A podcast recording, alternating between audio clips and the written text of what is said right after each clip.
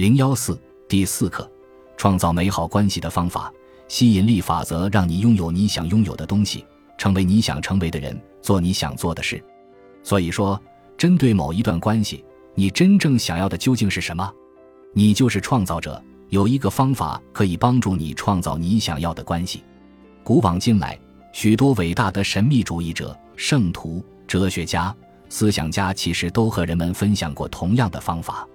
这是我所知的驾驭吸引力法则的最好的方法。只需三步，你就能创造你想要的关系。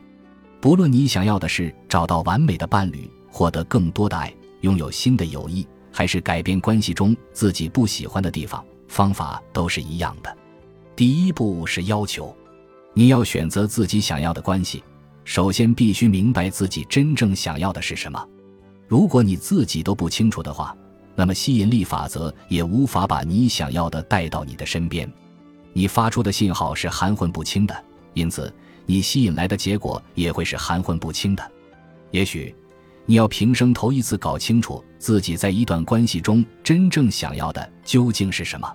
第二步是相信，提出要求时，你必须相信，相信自己已经接收到了自己想要的关系。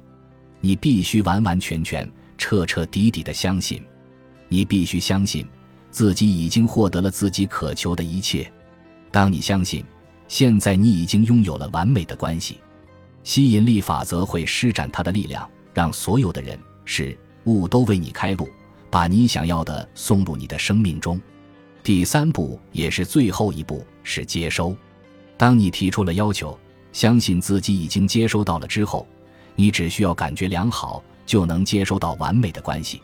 感觉良好时，你就处在接收的频率上了。